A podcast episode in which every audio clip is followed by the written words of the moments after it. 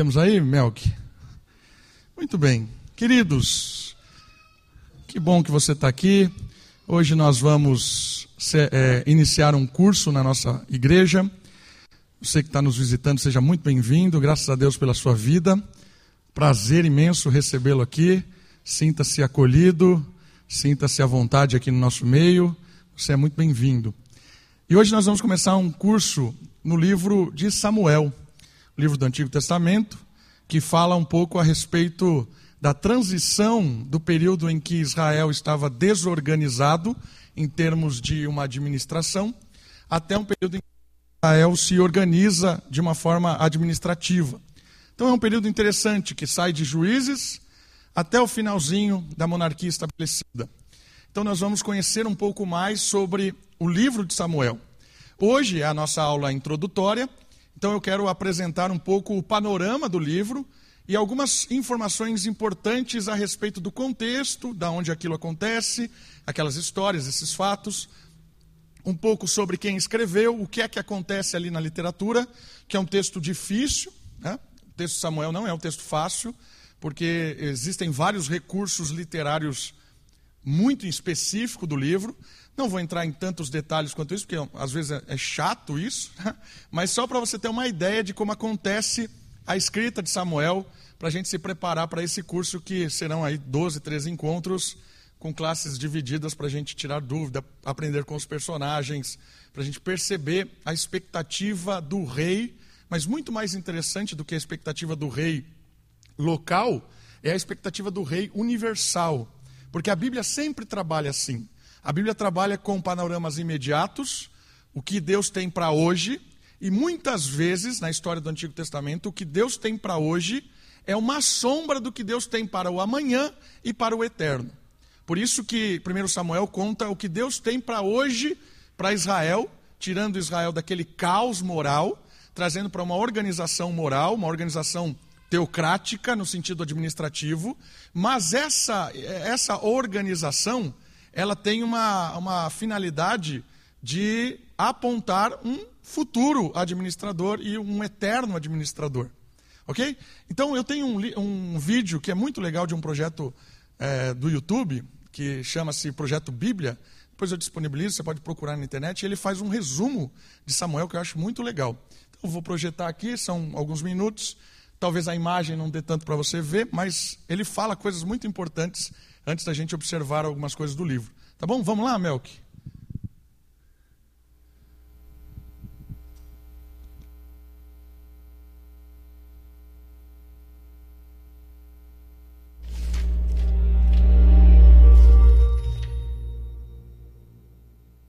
Os livros 1 e 2 de Samuel.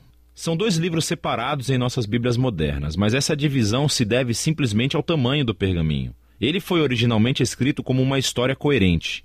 Nesse vídeo, nós vamos abordar somente o livro 1 de Samuel. Depois que Israel foi resgatado da escravidão no Egito, eles fizeram um pacto com Deus no Monte Sinai e finalmente chegaram à Terra Prometida.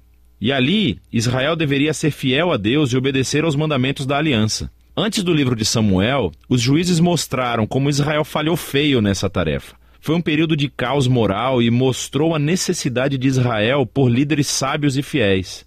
O livro de Samuel fornece uma resposta para essa necessidade. A história do livro de Samuel se concentra em três personagens principais: o profeta Samuel, de onde o livro recebe o nome, depois o rei Saul e depois disso o rei Davi. E todos os três fizeram a transição de Israel de um grupo de tribos governado por juízes para um reino unificado governado pelo rei Davi em Jerusalém. E o livro de Samuel tem um design fascinante que tece a história desses três personagens juntos em quatro partes principais. Samuel, o líder principal e profeta, na primeira sessão do livro, também desempenha um papel fundamental na próxima sessão, que é a história de Saul. E é narrado em dois movimentos: a ascensão de Saul ao poder e depois os seus fracassos. A segunda parte é sobre a sua queda e a sua morte trágica. E o drama da morte de Saul é correspondido pela ascensão sensacional de Davi ao poder. E a história de Davi é contada em dois movimentos. Primeiro, ele conta o seu sucesso, seguido por seu próprio trágico fracasso na lenta autodestruição da sua família e depois do seu reino. O livro conclui com um epílogo que reflete sobre toda a história. Então, vamos ver como isso tudo se desenrola. A primeira parte é um segmento do caos vivido no livro de Juízes. E somos apresentados a uma história tocante sobre uma mulher chamada Ana, que está triste porque nunca conseguiu ter filhos. E pela graça de Deus, ela finalmente tem um filho chamado Samuel. Em alegria, ela canta um poema incrível no capítulo 2. E o poema é sobre como Deus se opõe ao orgulhoso e exalta os humildes. Sobre como, apesar das tragédias e do mal humano, Deus está trabalhando os seus propósitos na história. E também sobre como Deus um dia erguerá um rei ungido para seu povo. Agora, o poema de Ana foi colocado aqui no início do livro para apresentar esses temas-chave que veremos ao longo da história, como na seguinte. Samuel cresce e se torna um grande profeta e líder para o povo de Israel, ao mesmo tempo em que os filisteus sobem ao poder como arqui-inimigos de Israel. E nessa batalha crucial, os israelitas se tornam arrogantes, e em vez de orarem e pedirem ajuda a Deus, eles usam a arca da aliança como um troféu mágico que lhes concederá automaticamente a vitória na batalha. E assim, por causa de sua presunção arrogante, Deus permite que Israel perca a batalha e a arca é roubada. Então os filisteus pegam a arca e a colocam no templo do seu deus, Dagon. E então o deus de Israel derrota os filisteus e o deus Dagon sem um exército, enviando pragas sobre o povo. Os filisteus não querem mais a arca e, obviamente, a enviam de volta para Israel. E a moral dessa pequena história parece ser isso. Deus não é o troféu de Israel. E ele se opõe ao orgulho entre os filisteus, mas também entre o seu próprio povo. Assim, Israel precisa permanecer humilde e obediente se quiser experimentar a bênção da aliança de Deus, o que inicia a próxima grande sessão. Os israelitas vêm a Samuel e dizem: Ei, queremos um rei como todos os outros povos. Vai encontrar um para nós. E Samuel, que está irritado, vai consultar Deus. E Deus diz: sim, todos os seus motivos estão errados, mas se há um rei que eles querem, então deles um. E assim somos apresentados a Saul. Saul é uma figura trágica porque ele começa cheio de promessas. Ele é alto, ele é bonito, ele é um candidato perfeito para um rei. Mas ele tem falhas profundas de caráter. Ele é desonesto, ele não tem integridade, e ele parece ser incapaz de reconhecer os seus próprios erros, e essas falhas se tornam a sua queda. Ele vence algumas batalhas no começo, mas suas falhas são tão profundas que ele acaba se desqualificando ao desobedecer descaradamente às ordens de Deus. E assim, o velho Samuel confronta Saul e Israel. Ele havia avisado as pessoas que elas só se beneficiariam de um rei que fosse humilde e fiel a Deus. Caso contrário, os reis de Israel trarão a ruína. Então ele informa a Saul que Deus erguerá um novo rei para substituí-lo. E assim começa a queda de Saul, à medida em que Deus, ao mesmo tempo, está trabalhando nos bastidores para erguer esse novo rei. É um pastorzinho insignificante chamado Davi, ele é o candidato menos provável para ser rei. Mas a famosa história de Davi e Golias mostra que a escolha de Deus por Davi não é baseada no status de sua família, mas simplesmente na sua confiança radical e humilde no Deus de Israel. E assim essa história incorpora todos os temas do poema de Ana. O orgulhoso Saul e Golias são humilhados, enquanto o humilde Davi é exaltado. A partir daqui, vemos Saul perder-se lentamente na loucura, enquanto Davi sobe ao poder. Então Davi começa a trabalhar para Saul como general. E ele ganha todas as batalhas e também ganha toda a fama. Assim Saul fica com inveja e começa a perseguir Davi, caçando-o e tentando matá-lo. Davi não fez nada de errado, portanto ele simplesmente foge e espera no deserto. E aqui vemos o verdadeiro caráter de Davi. Ele tem múltiplas oportunidades para matar Saul, mas não o mata. Ele simplesmente confia que, apesar do mal de Saul, Deus erguerá um rei para o seu povo. O que é interessante também é que muitos dos poemas de Davi que você encontra no livro dos Salmos estão ligados a esse período da sua vida, e todos expressam a mesma atitude de confiança. E assim essa sessão do livro termina com Saul chegando a uma terrível morte depois de perder uma batalha com os filisteus. 1 Samuel conta algumas das histórias mais complicadas e bem contadas que você encontrará na Bíblia. E os personagens, Saul e Davi, são retratados de maneira muito realista. E o autor os apresenta como personagens de estudos para que você possa se encontrar neles. Então, na história de Saul vemos um aviso. É crucial que reflitamos sobre as nossas próprias falhas de caráter e como elas prejudicam a nós mesmos e as outras pessoas. Com a ajuda de Deus, precisamos nos humilhar e lidar com o nosso lado obscuro para que a história de Saul não se torne a nossa. Davi, por outro lado, é apresentado como um exemplo de paciência e confiança no tempo de Deus em nossas vidas. Então ele foge para o deserto, sendo perseguido por Saul. Davi tinha todos os motivos para pensar que Deus o abandonara, mas não é isso que ele pensa. Ou seja, a história de Davi nos encoraja a confiar que, apesar do mal humano, Deus está trabalhando os seus propósitos, opondo-se aos orgulhosos exaltando os humildes. E é disso que se trata 1 Samuel. Obrigado, Melk. Queridos, é muito interessante a história de Samuel. No programa é, da salvação, no projeto de Deus revelar a salvação. Esses personagens são muito centrais neste programa, né, na, na representatividade. Vocês já perceberam nas Escrituras que Deus trabalha com representantes. Adão era representante da esposa e representante da criação, depois os profetas, depois os reis. Essas representações, elas correspondem a pessoas que deveriam pastorear, cuidar, defender, proteger, orientar. E aí, cada vez que o pecado vai assolando, nós temos representantes ruins. E quando tem representante ruim, o povo padece, o povo sofre. E a história de Samuel é muito legal porque ela vem como uma resposta a um período muito trágico de Israel, que é o período de juízes, onde os representantes são cada um esquisito, um momento trágico, os personagens são estranhos. E mesmo assim, Deus vai levantando esses representantes e vai libertando Israel e apontando para um período novo. A monarquia é uma resposta a esse período para a organização. E aí nós temos os reis levantados como representantes do povo, que deveriam, em primeiro momento, lembrar o povo da aliança, apontar quem é o Deus de Israel, a sua expectativa com relação à obediência à sua lei. E é muito legal que o tema central desses líderes, apresentado por Samuel, é a ideia que o próprio Tiago apresenta lá no Novo Testamento. Deus rejeita o soberbo, mas dá graça ao humilde. Então, o representante que é humilde, que é temente, que tem fé, ele sempre leva os seus representados para uma esfera de obediência, de cuidado, de proteção, de prosperidade, de segurança. Por isso que os personagens apresentados em Samuel são muito legais. E a gente vai perceber isso aqui na introdução, alguns contrastes que o livro faz para nos mostrar essa ideia de dependência do representante e como os representados se beneficiam, e depois da arrogância dos representantes e como todo mundo sofre. Quem é desobediente sofre, mas também quem é representado por esse desobediente também sofre. Certo? Se você tem na sua casa um representante ruim, certo? Aquele que deveria representar a casa, não é só ele que sofre, toda a casa sofre. Se a igreja tem um representante ou representantes ruins, não é só os representantes que padecem, toda a comunidade padece. E a história de Samuel é para mostrar isso para nós. Ela é clássica no sentido de mostrar Saul como rei e depois Davi como como o processo aconteceu. O centro ali da história do primeiro livro de Samuel é essa questão de contraste entre Saul como um péssimo rei e Davi como alguém do projeto de Deus. E é muito legal que depois, segundo o livro de Samuel, vai mostrar a queda de Davi. E o que significa isso? Significa que Deus tem um personagem maior do que Davi.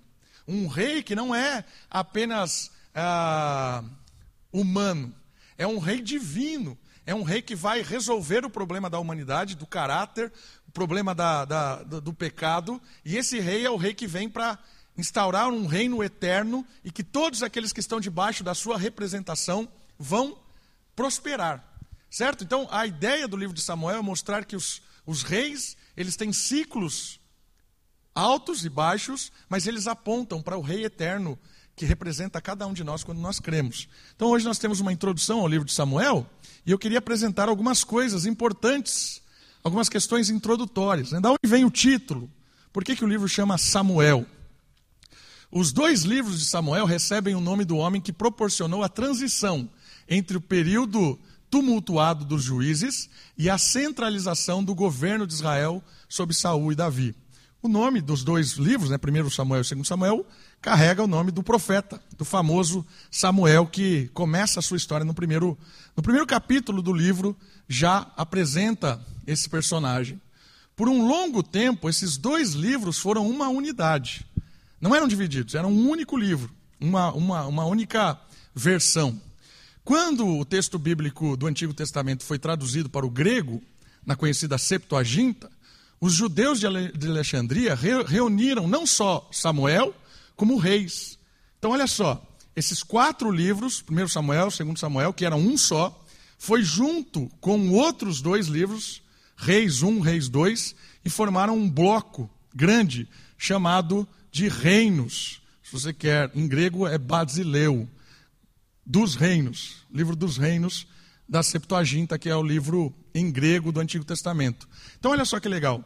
Eles juntaram em quatro, os quatro livros numa só versão e ali contava toda a história desde o início da monarquia até o fim da monarquia, quando os dois impérios são quebrados, né, porque o reino de Israel é dividido, e depois os dois são assolados, um pela Síria e outro pela Babilônia.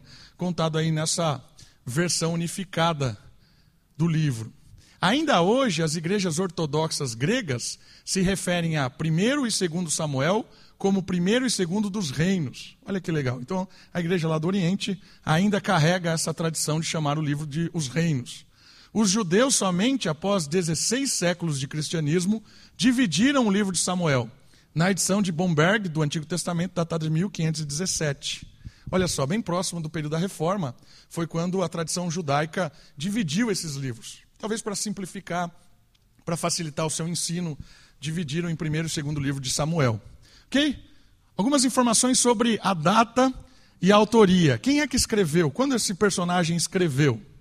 A evidência interna, texto lá do próprio livro, indica que o livro foi escrito durante o período da monarquia dividida. Olha só, então o livro foi escrito lá para frente. Então tem os primeiros reis, né? Saul, Davi, Samuel, é, Salomão, 40 anos, 40 anos, 40 anos. Aí começa o reino dividido, quando divide. Reino do Norte, Reino do Sul. O livro só veio a escrever, é, veio ser escrito, compilado, nesse período. Então ele já tinha passado um grande intervalo da história de Davi, de Saul. Olha só a referência interna do livro que nos aponta isso. Samuel 27, versículo 6. Olha só o que diz. Então lhe deu a Ax naquele dia a cidade de Ziclag, pelo que Ziclag pertence aos reis de Judá. Olha só, pertence aos reis de Judá. Por isso Judá já teve pelo menos dois reis certo? Primeiro rei, segundo rei, o terceiro rei de Judá, e Judá já era reino dividido, porque tem reino do norte, que era chamado de Israel, e o reino de Judá. Pertence, essa cidade já pertence a Judá há três reis até os dias de hoje. Então, é bem provável que esse, esse livro foi compilado, né, indica que a forma final do livro deve ser mais recente do que o reino de Asa, que foi o terceiro rei de Judá. Então, percebe uma coisa muito interessante. Esse livro, às vezes a gente tem a ideia de que foi Samuel que escreveu ele, por causa de uma tradição e tudo mais. Mas não tem como ser Samuel, você vai ver por que não foi Samuel. Mas tem algumas coisas de Samuel. Olha só que legal isso aqui. Primeiro livro de Crônicas, 29, 29 e 30, sugere que houve uma sequência cronológica nos registros preservados por Samuel, Natã e Gade. O que isso significa? Olha só como, como é legal a composição do Antigo Testamento. Então, três personagens aqui: profeta, profeta, vidente, Gada, Natã e Samuel. Eles tinham coleções de livros ou de anotações. O próprio Samuel fazia anotações do que estava acontecendo, ele fazia registro dos reinos, de como era o rei, da história, e esses registros foram ficando. Tem partes desses registros até hoje. Acredito que tenha pedaços desses registros. Maioria deles sumiu, né? Então, tanto Samuel como Natan e Gad, eles são, eles são mencionados. É como se fosse um material de pesquisa. Quem copilou o livro de Samuel, de Reis, copilou esses anais desses personagens e foi compondo esse livro com a história de Israel. Certo? Fora isso, não há qualquer outra indicação de autoria. Uma tradição judaica preservada no Talmud, Talmud é um comentário judaico são rabinos que comentavam as escrituras, que atribui a obra ao juiz, sacerdote, profeta, que é Samuel, só pode ser explicada pelo fato de que a figura Samuel domina boa parte do volume. Ou seja, essa tradição, esses comentaristas é, de Israel apontavam Samuel como um escritor. Mas é muito mais uma tradição do que uma evidência. Por quê? Porque a morte de Samuel acontece no capítulo 25. Então, depois da morte de Samuel, como é que ele registraria o resto da história. Certo? Então, o próprio livro aponta que, claro que tem coisas de Samuel ali, mas ele não é o autor que completou essa obra. Ela é compilada de diversos autores. É uma, é uma forma de construir, né? e é muito legal porque às vezes a gente acha que inspiração bíblica, um livro inspirado, é como se fosse uma, uma transmissão espírita. Né? Então, Deus chama o personagem, toma posse dele, ele perde toda a sua ciência e começa a, a escrever, né? Isso não é, isso, isso se chama transcrição espírita, isso não é inspiração. Né? O que é inspiração? A inspiração é o cuidado de Deus, é o sopro de Deus. A palavra inspirar vem disso, de soprar aqui, né, colocar o ar dentro. Isso é inspirar. O sopro de Deus na condução da composição do, do, do texto. Então Deus usou líderes, especialistas, para montar o texto bíblico, pegando referências de Samuel, de Natã. E esse, essa composição final do livro de Samuel, do segundo livro de Samuel, do livro de Reis, essa compilação final, o texto registrado, é inspirado. O que significa? Aquele texto foi considerado por Deus e revelado para o seu povo como sendo assim: olha, esse texto final é a minha palavra. Isso eu estou atestando, está inspirado, eu conduzi isso. Eu fiz com que esses personagens montassem esse texto e chegassem nessa versão final. Então é a minha palavra. Certo? Então, a inspiração não é um processo inconsciente. A inspiração é um processo de estudo, de cuidado, de a, direção de Deus. É assim que foi formado o livro de Samuel, na história de Israel. Os eventos descritos nos livros de Samuel são contemporâneos de um período de generalizada fraqueza política e militar no Oriente Médio. Essa informação é muito legal do contexto histórico. Como é que Israel, você pode pensar, né, como é que Israel, que era uma bagunça no tempo de juízes, como é que eles conseguiram se organizar ao ponto de ter um reino em Davi, e um reino começou a prosperar, ficar grande, e aí, no tempo de Salomão, se você pegar o texto da história de Salomão, você vê o que ele fez com o reino de Israel, você fica de boca aberta. Samuel transformou, é, Salomão transformou o reino de Israel num negócio gigantesco, num império. Dominava muito, muito ali no Oriente. Aí você pergunta, como é que, esse, como é que Israel, que é aquele, aquele grãozinho de areia, né, conseguiu, diante de, de vários impérios ao seu redor? Mas aqui tem um vácuo histórico muito legal. Essa informação é importante de perceber. Os reinos do lado, que até então eram grandes, poderosos, se enfraqueceram. E aqui alguns deles, olha só, alguns deles. A Assíria, até aquele momento, estava enfraquecida consideravelmente, e alguns pequenos reinos hititas, que é um grande império que veio se formar depois, também haviam sobrevivido à destruição do império e chegar a tornar a Babilônia durante o reinado de Tiglat-Pileser. São três personagens importantes aqui. Tiglat-Pileser, esse nome fantástico, ele é um cara muito estrategista de, da Babilônia. E depois tem um cara da segunda ou terceira geração que também carregava o seu nome, que foi um grande general e depois se tornou imperador. Ele é o responsável de destruir Israel. Mas um bom tempo depois, Nesse período, tanto a Síria, quanto os hititas, quanto a própria Babilônia estavam enfraquecidas por, diversas, por diversos motivos. Eles se recolheram na deles e pararam de ser impérios agressivos. Então houve um, um grande período em que a vizinhança de Israel acuou-se. Aquele período era um período muito de guerra, né, de, de expansão de território, de colocar fortaleza, de invadir, de destruir. Mas esse período da história de Israel Israel contou né, com a providência de Deus no enfraquecimento de todos os impérios vizinhos, Babilônia, os hititas e até mesmo a Síria. E por isso Israel conseguiu desenvolver assim a sua tecnologia, desenvolver a sua, a sua capacidade como reino. Mitane, o reino dos Urianos, que por muito servira como estado tapão entre hititas e assírio, era um estado que ficava, os urianos ficavam no meio da Síria e dos hititas, é, é, é, na briga ali. Também já havia perdido o seu esplendor, aqui ano de 1400, 1350 a.C., e não tinha mais força política na região. Um outro povo bem conhecido, que são os arameus, que gradativamente se infiltraram no norte da Palestina, ainda não haviam começado a consolidar o seu reino. Então, olha só, tem os vizinhos estavam mais tranquilos. Mas tem um adversário ali no, no início, né? que são os povos do mar. Está relatado em Samuel, uh, que talvez seja o único povo mais agressivo nessa época. Até o Egito estava enfraquecido, já não tinha qualquer influência sobre a Palestina desde os dias de Merpitah, 1234, e não, não voltaria mais ter nenhum tipo de influência até 964. Olha só, até o Egito estava fraco, né? só voltou a influenciar na época de Roboão, reino já dividido. Ah, deixa eu pegar aqui. Ó. 1 Samuel retrata os dias em que os filisteus, povos do mar, oprimiram Israel, ao passo que, segundo Samuel, narra a derrota definitiva dos filisteus. Esse povo chegou do mar. Então eles vieram, tomaram posse do litoral, e durante um bom período eles dominaram o litoral ali de Israel, e era um povo é, bem organizado, um povo forte, tinha uma tecnologia maior do que de Israel. Uma, uma informação muito interessante da guerra filisteus e Israel.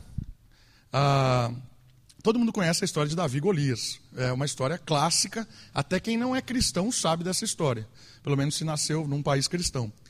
Davi e Golias é uma história muito legal, mas é uma história de luta representativa. O que isso significa? Os filisteus já viram que Israel era uma porcaria tecnológica. Por quê? Porque os filisteus tinham uma tecnologia de arma muito melhor. Eles lutavam com cobre. Né? Israel não tinha cobre. As armas eram de cobre. Então, a espada batia na espada do, do, do cara de Israel, quebrava a espada. E aí os caras estavam sem paciência, eu acredito, destruir. Ah, parar de perder soldado. Fazer uma guerra representativa. O que é uma guerra representativa? É você pega o seu melhor soldado, pega o soldado, melhor soldado do outro, encontram e lutam. E aí, quando o representante ganha, o outro povo se submete ao que ganhou. Certo? Se você assistiu Troia, o, livro de, o, filme de Troia, tem uma guerra representativa, onde Aquiles é o representante lá, representando a, a Atenas numa luta. Assista a Troia, você vai ver uma guerra representativa. Era muito comum. E aqui os filisteus tiveram uma genial ideia. Em vez de a gente perder soldado, a nossa tecnologia é muito melhor do que a de Israel, vamos botar um nosso maior soldado, pega o cara lá de quase 3 metros de altura, com a sua espada e tudo mais, começa a ofender os caras, começa a ofender Israel, a xingar o pessoal lá, eles vão ficar bravos, vão mandar alguém, né? provavelmente o rei, que era o maior, Saul, né? Saul tinha acima de todos os outros Israel, a gente vai dar, corta a cabeça, morreu. Beleza, genial ideia. Só, só que daí né, não contavam com a soberania divina. E aí você tem a pior. Imagina, né? Golias olha para Davi e fala assim: Meu, vocês, vocês têm problema, né? Vocês estão mandando um cachorro para lutar comigo? Percebe como aquela é muito legal, porque é uma guerra representativa. Israel não tinha chance contra os filisteus, irmãos, não tinha. E na soberania de Deus, guerra representativa, manda o enviado, o ungido, que é Davi. E é o símbolo do próprio Cristo, certo? E aí nessa batalha representativa, Davi com a sua habilidade em funda, provavelmente a funda girava assim, né? E aí ele solta a funda, aquele negócio abre assim, e vai a pedra diretamente lá na, na cabeça, no único lugar onde a armadura estava é, fragilizada e cai. Né? Final da história, Davi vai lá e a cabeça de Golias. E aí a guerra representativa, os filisteus recuam, porque ali as pessoas não eram brasileiras, então elas honravam a palavra. Então o pessoal foi embora, diz, os filisteus é, recuaram e Israel é, derrotou ali através da representatividade nessa batalha. Mas foi uma péssima escolha dos filisteus, porque é o único povo, como vocês perceberam aqui, era o único povo até então, naquele momento histórico, em que estava agressivo e com uma boa tecnologia, inclusive das suas armas, superior à tecnologia do, do, do lado.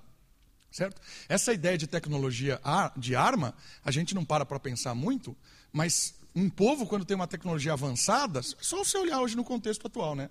Você pegar um povo em que tem uma tecnologia avançada, as armas são infinitamente superiores. É exatamente o que acontecia aqui. Os filisteus tinham uma, uma tecnologia muito maior do que as, os povos, invadiam, decepavam todo mundo e acabava. Né? Aquilo que eu disse, batia a espada uma com a outra, a espada do cara quebrava, porque eles usavam uma tecnologia que os outros não tinham.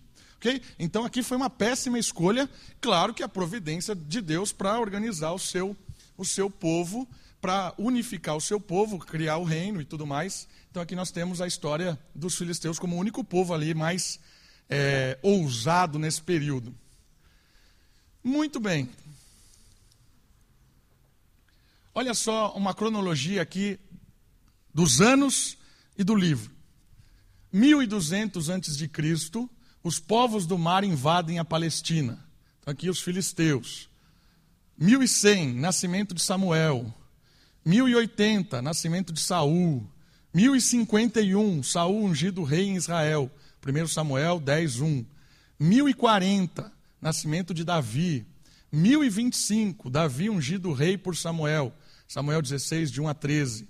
1011, morte de Saul, Davi coroado em Hebron. 1 Samuel 31, 2 Samuel 2. 1004, Davi coroado rei sobre Israel.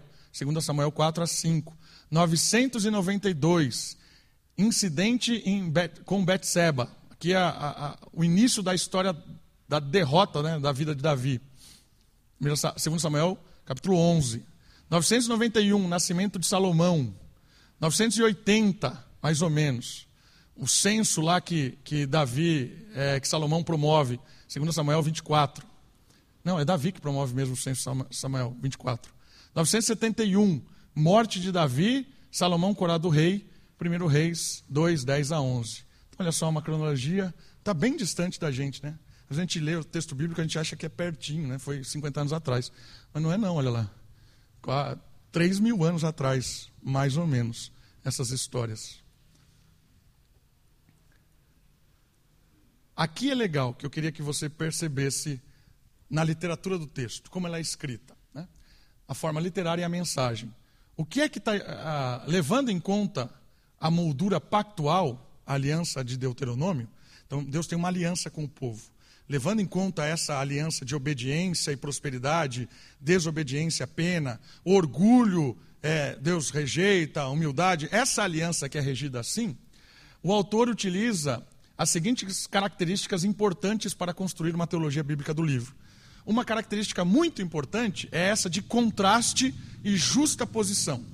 Aqui é muito legal mesmo de perceber esse contraste que acontece no livro, porque tem muitas lições para nós nessa construção de humildade, soberba, de dependência e autoconfiança e tudo mais. O que, que é esse contraste e essa justa posição dos personagens? Em geral, os, os contrastes que estabelece têm como ponto de referência a aliança de Deus, especialmente quando trata da obediência e recompensa. Então, olha só, o contraste é diante do quê? Diante da aliança. Obediente, desobediente. Representante que faz padecer os seus representados, que faz prosperar. A aliança é, deuteronômica palestiniana é assim. Você pegar Deuteronômio capítulo 28, se o povo for fiel, prosperará. Três P's: paz na terra, permanência na terra, prosperidade na terra. Se é obediente à aliança, PPP. Se não é obediente à aliança, o oposto, inversão. Destruição, é, desespero, exílio, fome. Ok? Então a aliança de fé garantia a paz. E olha só os contrastes, então, dentro do texto. Justa posição e personagens. 1 Samuel de 1 a 7. Olha lá. Nós temos Ana, que é humilde, versus Penina, que é orgulhosa. Contraste muito legal de duas personagens. A história de Ana, do seu choro, do seu clamor, da sua dependência e Deus agindo na vida dela. E aí você vê Penina, que é a mesma situação. Penina e Ana tinham a mesma situação de vida, no sentido de, de depender de Deus. Mas Penina era alguém arrogante, alguém que é, mostrava uma, auto, uma autoconfiança assim, fora do comum. Certo? Então, é, tem um contraste muito legal de orgulho e humildade. Samuel, dedicado aos filhos aqui, Ofne, Finéia, que são degenerados. Lembra dos filhos do sacerdote? Que contrapõem Samuel? Um é dedicado, os outros são largados, fazem tudo, põem fogo estranho lá, destrói todas as coisas. Você tem o senhor da arca e Dagon, que é a estátua dos filisteus. O Deus que revela a ideia da humildade, da fraternidade, do cuidado, mesmo no Antigo Testamento. Às vezes a gente acha que todas essas características são de Cristo. Não são de Cristo, são de Yahvé, Deus Trino. Então aqui você tem o contraste do Deus da arca com o Deus da Gon. E aí você tem o povo e o povo de Kiriat Jearim de Bet e a mesma coisa. Orgulho contra humildade. Então isso está acontecendo em 1 Samuel, de, 7, de 1 a 7.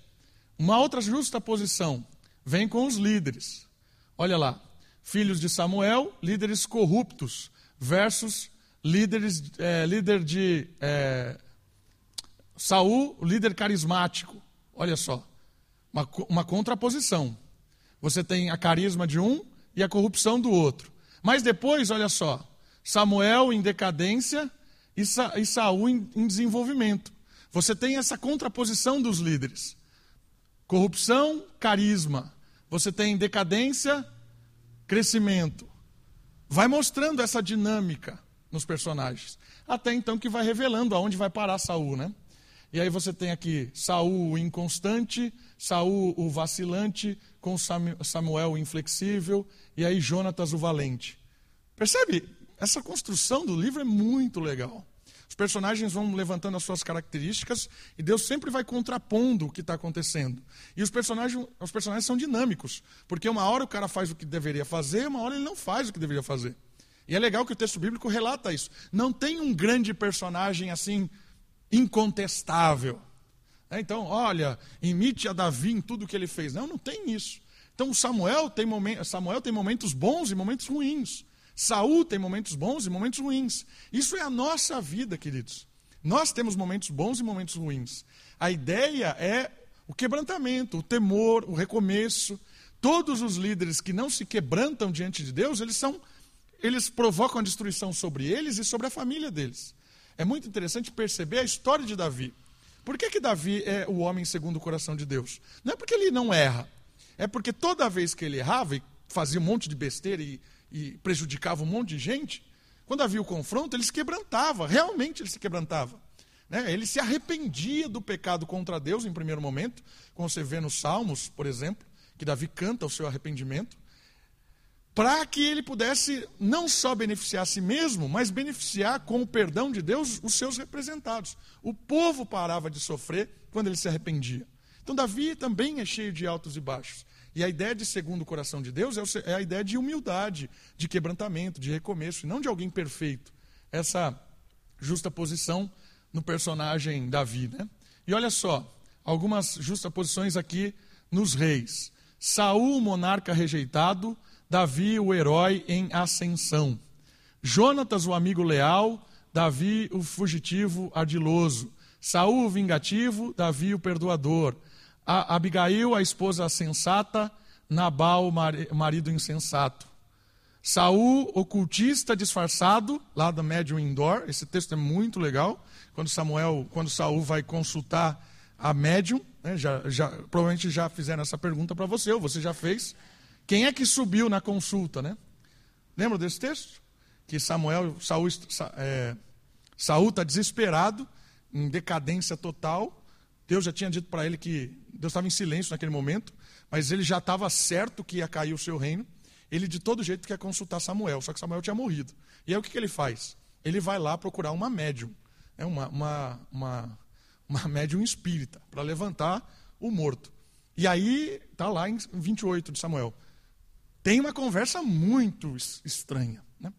Quem é que veio ali? Era um demônio que falou algumas coisas? Era Samuel? Aqui é um texto bem difícil de interpretação, e só para você ir embora sem saber a resposta, porque eu não vou dar, as duas são possíveis, serem Samuel ou não serem Samuel. É possível ser um demônio ou não ser um demônio. É, é bem, tem argumento para os dois lados, é bem interessante esse texto.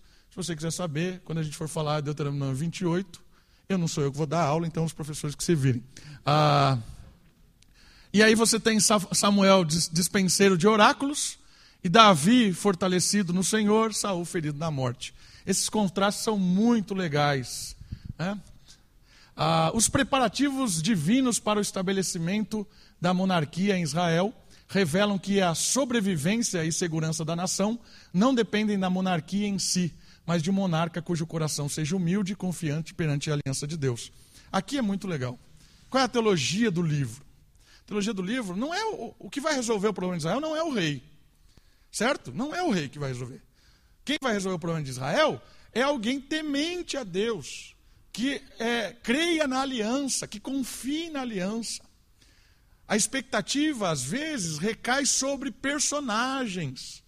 Mas não é sobre o personagem que deve recair a esperança. É sobre a fidelidade do personagem. A ideia da, da história bíblica sempre revela isso para nós. Quando é que o povo prospera? Quando a, a, o personagem daquele, daquela, daquele momento histórico de Israel, ele é obediente, ele é humilde, ele teme ao Senhor. Isso tem muitas implicações claras para nós. Porque nós, às vezes, quando somos pastoreados, cuidados, ou temos, estamos debaixo de um líder político, ou sei lá o que seja, às vezes a gente associa com, o, com a pessoa. E não é com a pessoa que a gente deve se associar, mas é com a sua fidelidade, com o seu temor, com a sua humildade. A gente tem dificuldade com isso, a nossa cultura tem dificuldade com isso, porque a gente acha que amigo é aquele que vai até o fim. O cara está fazendo um monte de besteira, a gente está do lado. É, estou aqui com você. Isso não é amigo, né? isso é cúmplice de morte.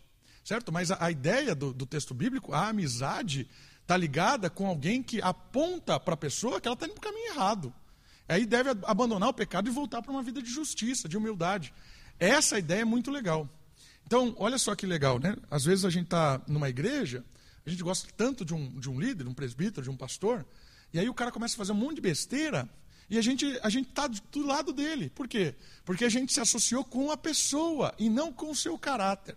Mas as escrituras sempre apontam: a pessoa não deve ser separada do seu caráter. Ah, mas ele é um líder tão carismático, ele prega tão bem, ele toca, ele dança, ele pula, ele faz cambalhota, a igreja encheu. Precisa, precisa expor isso. Irmãos, eu, eu vivi isso dentro de um contexto é, de comunidade, é, de, de é, igrejas. Né?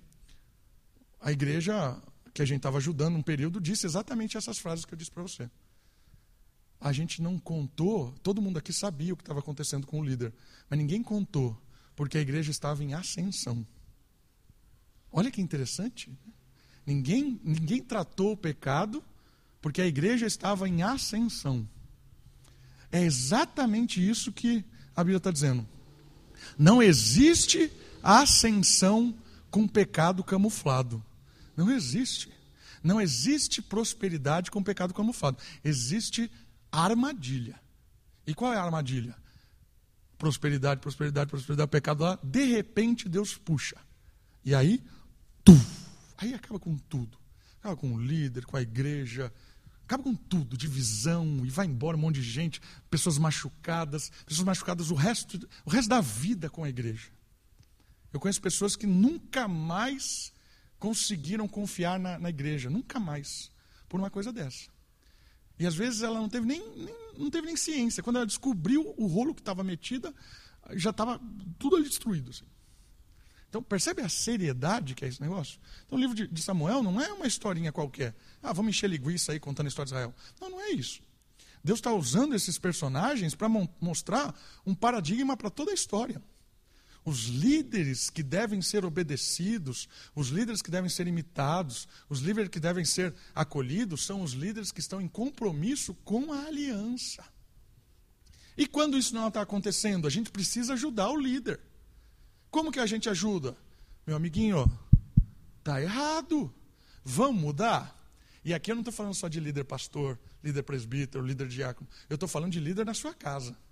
Marido, mãe, é, a gente precisa entender a responsabilidade de que, a, às vezes, parece que o pecado disfarçado está fazendo uma pessoa prosperar. Não se iluda. No momento certo, se esse, se esse indivíduo for crente, Deus vai deixar esse cara cair de cabeça. Assim, se não for, vai prosperar o resto da vida e vai dormir e acordar no inferno. Mas, se for crente, uma hora vai cair assim, ó. Tum. Por isso, pais, não deixe os seus filhos prosperarem sem Deus. Não deixe. A maior cilada desse mundo é prosperidade sem Deus. Sabe o que significa prosperidade sem Deus? Assim, ó, uh, uh, tum. Se for crente, se não for crente, o filho nosso vai embora. Ó. Vai chegar lá na lua. A hora que chegar na lua, ele vai ter um encontro com o capeta da lua. É isso que vai acontecer. Entende? Capeta da lua. Ah, para, não vou fazer piada. Entende? Mas às vezes a gente tem essa falsa sensação de prosperidade, né? A gente fala assim: ah, o meu filho tá, entrou na faculdade, tem um bom emprego, está ganhando muito dinheiro, ele vai na igreja? Não. Não tem prosperidade nenhuma. Zero prosperidade. Ah, só falta ser crente. Não tem nada. Quantas vezes já ouvi isso, né? Ah, eu estou me relacionando com uma moça.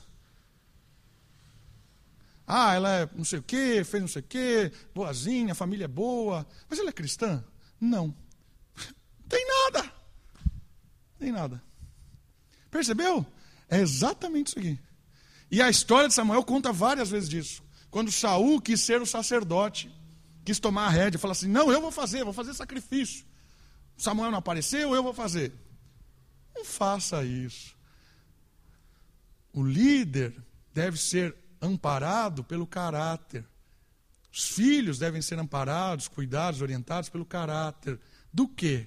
Da aliança, meus irmãos. Não se engane. Esposa, se o seu marido está prosperando no negócio, mas é tudo errado, não se iluda. Seu marido está levando você para o buraco. Marido, se a sua esposa está prosperando e o negócio está todo errado, a sua mulher está levando a sua casa para o abismo. Se o seu filho está indo aí prosperando a vida, não tem Deus, não tem compromisso com o povo de Deus, vai dar ruim. Essa é a mensagem de 1 Samuel. Percebeu é sério? Isso vale para todo mundo aqui. Vale para o pastor, vale para o presbítero, vale para o diácono, vale para os nossos filhos, vale para os nossos. Né? A gente, quando está ouvindo uma mensagem dura assim, eu estou falando por mim, a gente tem a tendência de aplicar a alguém. Né? Fulano devia estar tá aqui ouvindo isso. Não, é você que tem que ouvir isso. Sou eu que tenho que ouvir isso. O primeiro a tomar tapa com essas mensagens sou eu. Quando eu estou lendo isso aqui, estou ensinando, quando estou estudando a semana inteira, eu estou tomando um tapa atrás do outro. Um né? Reajo assim com o texto, menos Deus, menos. Então, é assim que a gente ouve a palavra de Deus. Né? A gente ouve para nós, não aplicada a alguém que deveria estar aqui. Né? Muito bem. Olha lá. Ah, aqui é muito interessante perceber também a íntima ligação entre idolatria do Estado e paganismo pode ser vista em 1 Samuel capítulo 12. O que isso quer dizer? Que eles estavam realmente ligados com o rei e não com a aliança. Eles tinham o rei. Agora vamos prosperar. O rei é bom. É assim que funciona. Sabe o que significa? Idolatria do Estado. A solução não era o rei. A solução era a obediência a Deus. É, tem muitos é, muitas igrejas que padecem por causa disso. Né? O conselho vai. Agora, nós precisamos escolher um pastor top. Pastor, agora líder de mercado eclesiástico. Vai chegar aqui e vai resolver o problema da igreja. Não vai, porque o problema da igreja é a igreja. É idolatria eclesiástica. Ah, vamos votar agora no cara que vai resolver o problema do Brasil. Né? O cara vai acabar com a corrupção. É, não vai. Seja Bolsonaro, seja Lula, seja Dória, seja o Papa, seja o pastor Davi, Horta como presidente, se você quiser votar, não vai resolver. Por quê? Porque não é pessoa que resolve. Não é, não é pessoa. É quebrantamento, é humildade, é querer fazer o que é fraternal, que é, é isso. É, mas o sistema muitas vezes está completamente destruído. Então Israel caiu nessa armadilha de idolatrar o Estado, né, idolatrar a monarquia em si. Mais uma outra informação interessante. Do outro lado, todo o livro de Samuel conduz o leitor à direção da monarquia davídica, como o agente escolhido por Deus para dar continuidade à teocracia, soberania mediada, a ideia da representação que a gente já falou várias vezes aqui. Seguindo as linhas é, proléptica, que é trazendo para agora o que é futuro, isso é proléptico, traçada no cântico, no cântico de Ana, humildade versus é, dependência de Yahvé, trazem vitalidade e permanência, enquanto a autossuficiência condena os indivíduos e a nação ao fracasso. Então, aqui, o que, que esse slide está nos dizendo sobre a teologia do livro? É a ideia de que a, o representante, né, Davi, ele é símbolo dessa obediência. Tanto é que depois, até da morte de Davi, ele é símbolo em Israel. Jesus é chamado de filho de Davi.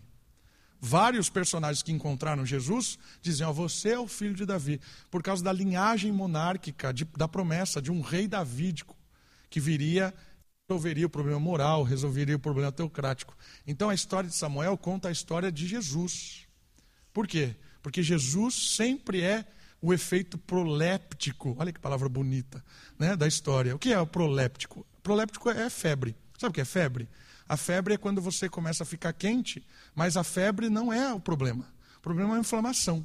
Então, se você está com uma, uma, garganta inflamada, você fica com febre. Aí depois aparece a inflamação. Seja, proléptico é a febre. É o que anuncia a inflamação. Então, o rei Davi é a febre. Por quê? Porque o rei Davi não é a inflamação. Né? Que ilustração horrível, mas é isso. É? A inflamação é o rei eterno. Então, Davi é o efeito proléptico da monarquia.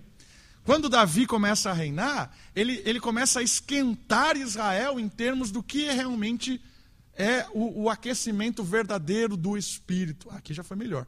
Né? Olha só que interessante. Né? O aquecimento prévio para o aquecimento da língua de fogo, da descida de fogo. Olha que maravilhoso isso. Efeito proléptico. Já sente em Israel aquilo que se sentirá no reino de Deus. E hoje nós já sentimos desse efeito proléptico para o Deus em tudo, sendo Deus tudo em todos. Quando o Espírito nos dominar por completo. Davi, Jesus do céu, Jesus da terra.